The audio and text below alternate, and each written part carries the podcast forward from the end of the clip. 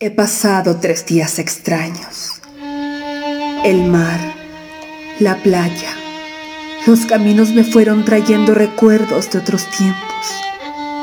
No solo imágenes, también voces, gritos y largos silencios de otros días. Es curioso, pero vivir consiste en construir futuros recuerdos.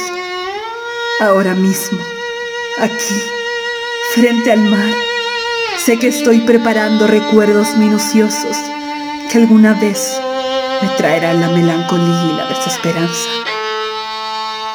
El mar está ahí, permanente y rabioso. Mi llanto de entonces inútil, también inútiles mis esperas de la playa solitaria, mirando tenazmente el mar. ¿Has adivinado y pintado este recuerdo mío? ¿O solo has pintado el recuerdo de muchos seres como tú y yo?